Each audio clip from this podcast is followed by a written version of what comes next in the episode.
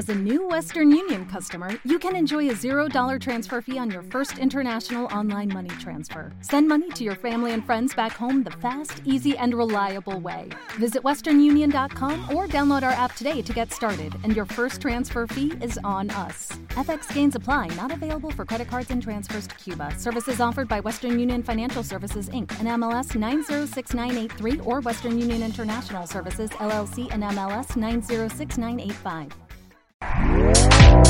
Este podcast forma parte de Evox Originals. Disfruta de este avance.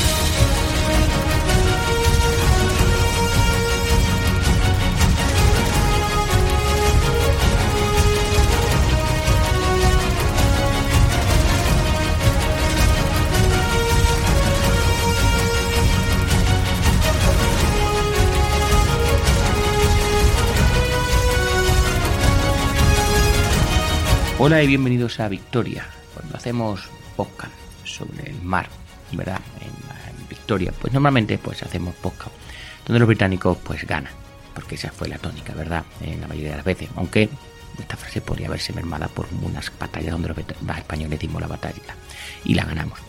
Pero es que hoy vamos a hablar de un almirante francés que lo hizo bien para ser gabacho, perdóname el chiste. Es que hoy vamos a hablar de Pierre André de Suffren, que se dedicó a atormentar a la Royal Navy británica en el Océano Índico durante las guerras que asolaron el siglo XVIII, que se las hizo pasar putas a los británicos. Su frame, según decía los de la época, parecía más bien un empleado desaliñado de alguna antigua casa de contabilidad de segunda categoría. Fijaros el aspecto tan desaliñado que tenía. Era un almirante obeso, cuyas ropas estaban frecuentemente manchadas de comidas carecía de cualquier gracia social y salpicaba generosamente sus eh, conversaciones con un lenguaje más propio de los salones frecuentados por los marineros que de los refinados salones habitados por electores. El poco caballeroso Sufren tenía además dos amores.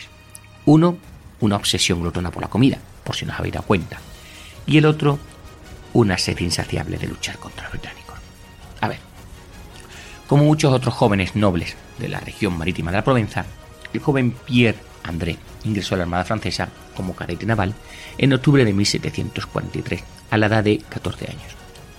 Su formación en las aulas no duró mucho y cuatro meses más tarde el joven Suffren se presentó a filas en un buque de 64 cañones, el Solid, cuando estallaron las hostilidades eh, con la Gran Bretaña durante la Guerra de Sucesión Austriaca. Suffren eh, fue capturado en 1747 a bordo del Monarca durante la segunda batalla del Cabo Finisterre. Contraalmirante Sir Edward Hawke, ya lo hemos comentado en otro podcast, no sé si habría salido antes, cuando hacemos el podcast la batalla de la Bahía de Quiberon. Bueno, pues como digo, este contraalmirante al mando de una escuadra británica había logrado envolver la retaguardia de un escuadrón francés, una escuadra francesa más numerosa, y capturar seis buques en la reñida acción naval. Suffren eh, tuvo la oportunidad de observar de primera mano el éxito de Hawke y tomó buena nota de ello. La humillante experiencia del cautiverio y la percepción de la mano dura británica inculcaron en su frente una ánima versión de por vida hacia los británicos durante los años que le siguieron eh, como formación como marinero y oficial.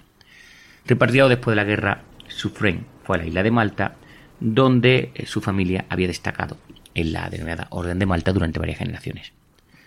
La pequeña pero eficiente armada de la Orden surcaba el agua del Mediterráneo, protegiendo la navegación europea de los piratas berberiscos del norte de África. Suffren regresaría posteriormente a la Armada Francesa en 1753 durante la Guerra de los Siete Años.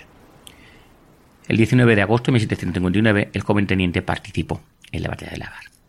Lagos, eh, librada frente a la costa meridional de Portugal. Durante este famoso enfrentamiento naval sirvió a las órdenes del almirante Jean-François de Laclue en el buque insignia del almirante El Océan. Cuando la flota francesa se dispersó durante la batalla, cuatro buques franceses se refugiaron en la bahía de Lagos, que era en aquel momento territorio portugués neutral.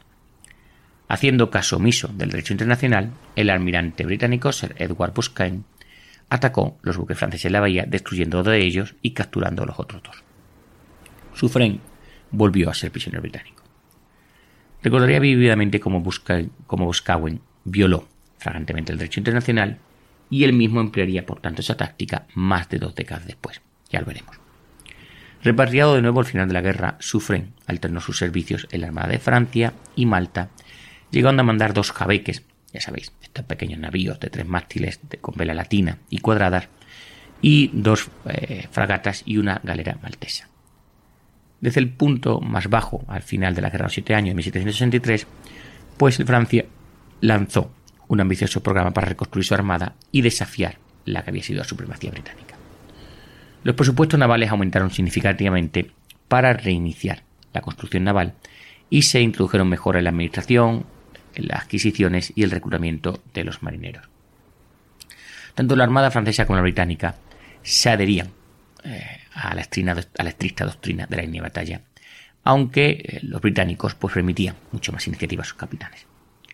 La denominada guerra naval, en la era de la vela, que según los historiadores navales comenzó en 1571 y terminaría en 1862, pues para resumirlo se caracterizaba por dos flotas opuestas dispersas en líneas dominadas por los grandes buques de aquel momento llamados buques de línea, los corazados, podríamos llamarle verdad, del siglo XX. Mientras que los buques de combate más pequeños, las fragatas, las corbetas, pues simplemente se encargaban de misiones de exploración, de comunicación y de escolta de convoyes. Como los cañones se montaban a ambos lados de los buques en igual número, solo podían montarse unos pocos en la proa y la popa. Esto hacía que los buques fueran vulnerables a una descarga disparada directamente a la proa o la popa, lo que se denominaba racking. La mayor protección contra este fuego era que los buques navegaran cerca uno de los otros en línea recta para impedir, pues eso, que los buques enemigos se eh, colocaran entre uno y otro. Una forma de derrotar a la línea de batalla consistía en que una línea de buques de guerra se cruzara por delante de una línea de buque enemigo, táctica conocida como cruzar la T. Esto permitía a la línea que cruzaba poner en fuego todos sus cañones mientras que recibía únicamente de los cañones de proa de los buques enemigos.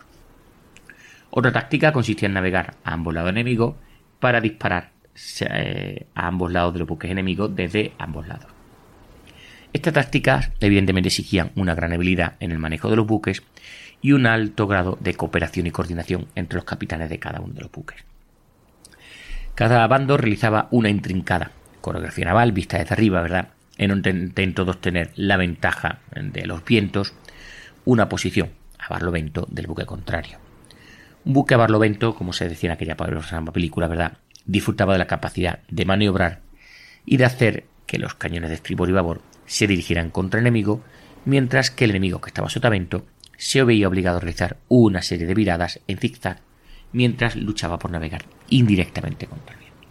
Bueno, vámonos a la guerra de independencia de Estados Unidos, que va a dar a Francia la oportunidad de recuperar el territorio que había sufrido o había perdido a manos de los británicos. Comenzando con una ayuda material clandestina a los rebeldes estadounidenses, Francia entró en una alianza formal con los recién creados Estados Unidos de América el 6 de febrero de 1778 y declararía la guerra a Gran Bretaña al mes siguiente.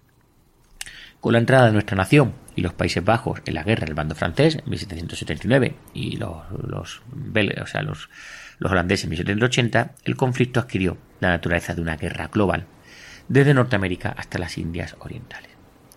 Suffren se había reincorporado a la Armada Francesa con el grado de capitán de Vassé, el equivalente a coronel, y estaba al mando de la Fantastic, de 64 cañones, en la escuadra de Charles Hector de frente a las costas de Norteamérica y las Indias Occidentales entre 1778 y 1779.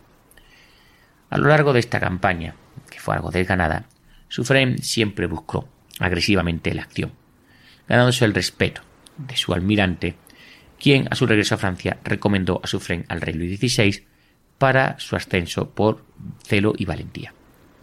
Sin embargo, con 39 nobles oficiales del mismo rango y más antiguos en el, en el grado, la promoción estaba fuera de cuestión y el rey, pues en su lugar, en fin, le dio una condecoración su Sufren y además un premio de 15.000 libras de pensión anual. Pero a principios de 1781 se presentó la oportunidad de tener un mando independiente. A ver, a finales del año anterior, los agentes franceses en Inglaterra habían informado de que una escuadra británica, al mando del comodoro George Johnston, se estaba preparando para zarpar a las, las Indias Orientales para reforzar a la escuadra británica que ya estaba allí. Dado que los Países Bajos habían entrado en la guerra del lado de Francia en diciembre de 1780, la colonia holandesa Ciudad del Cabo sería un objetivo probable para Johnston en su camino hacia las Indias Orientales. Como sabemos, la Ciudad del Cabo está situado en el extremo sur de África y la colonia era la puerta de entrada a la actual Mauricio, en aquel momento la Ile-de-France, que era la principal base francesa en el Océano Índico. Para evitar que esta estratégica colonia cayera en manos británicas, en marzo de 1781 Suffren fue puesto al mando de un grupo de cinco buques que escoltaban un convoy de tropas hacia Ciudad del Cabo. Al reforzar la colonia, Suffren sería ascendido al grado de jefe de escuadra y se uniría en ese momento a la escuadra francesa del Océano Índico al mando de Thomas. ¿Te está gustando lo que escuchas? Este podcast forma parte de Evox Originals y puedes escucharlo completo y gratis desde la aplicación de Evox. Instálala desde tu store y suscríbete a él para no perderte ningún episodio.